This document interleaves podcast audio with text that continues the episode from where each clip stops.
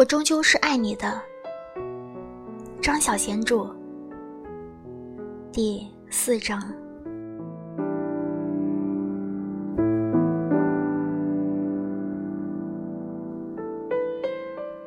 下了巴士之后，他在路边站了一会儿。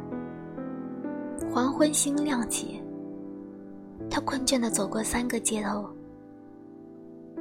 越过一条小马路。经过一间教堂时，一个女人发给他一张绿色的传单。他瞄了一眼上面的两行大字：“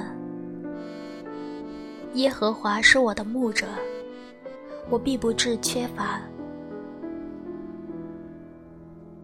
他把传单随手塞进了身上的包包，朝快捷方式穿过一条小巷。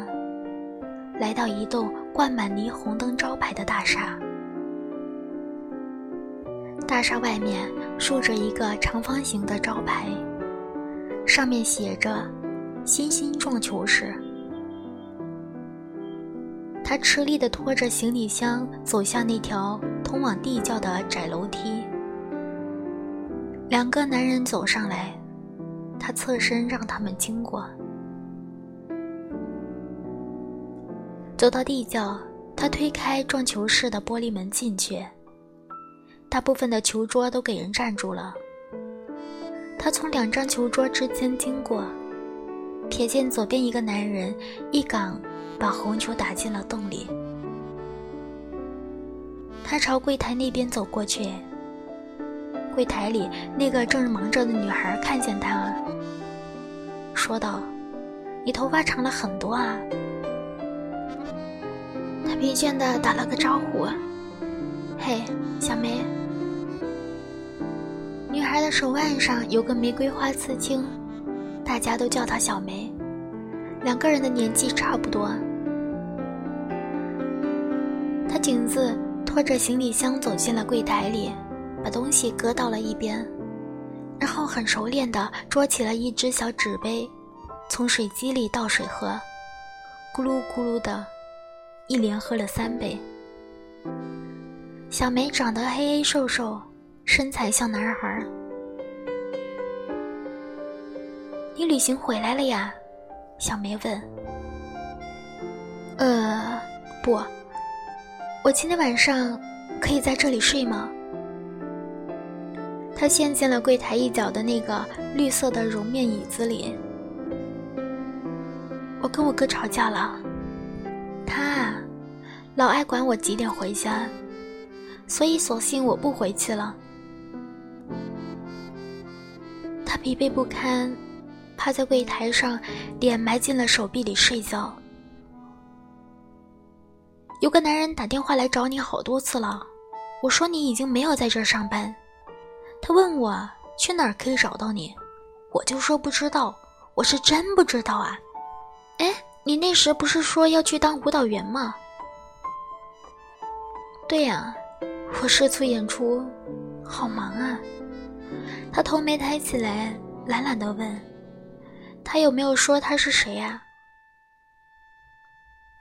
他说是律师行的人，又问我有没有你的电话号码，我就把我以前男友的号码给他了。那个混蛋一直背着我乱搞。他趴在柜台上笑了起来。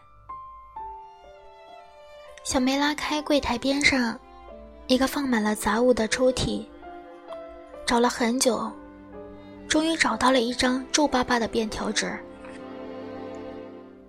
他留了电话号码给你，要你一定找他。你认识律师吗？他好困，头挨在一条手臂上，不思不想。没去理会那张纸。过了很久，由于好奇心的驱使，他终于抬起了头，一手支着头，看了一眼那张便条纸，上面写着一个陌生的电话，还有一个陌生的名字。现在几点了？他问小梅。小梅看看表，八点了。律师行这时候下班了吗？我又没当过律师。他揉揉眼睛，伸手把柜台边上的那台电话机拉了过来，拎起话筒，摁下了那个号码。电话接通了，那一头传来一个男人的声音：“我想找戴德里先生。”“我是，您是哪一位？”“我是陆喜喜，是你找过我吗？”“陆喜喜，你等一下。”电话那边传来稀稀碎碎，好像翻文件的声音。他握着电话筒，张大嘴巴打了个哈欠。“你是陆喜喜小姐本人吗？”对方又说。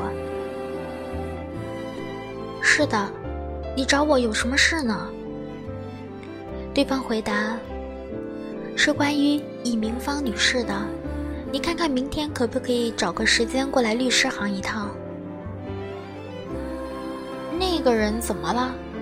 他无意识地把玩着手腕上那条晶莹的绿橄榄石手镯。他死了。他嘴唇动了动，皱缩着，随后他的嘴角又向两边伸延。有那么短短的片刻，他让人以为他想笑，那却不是笑，而是发不出任何声音。也找不到一个可以说话的字。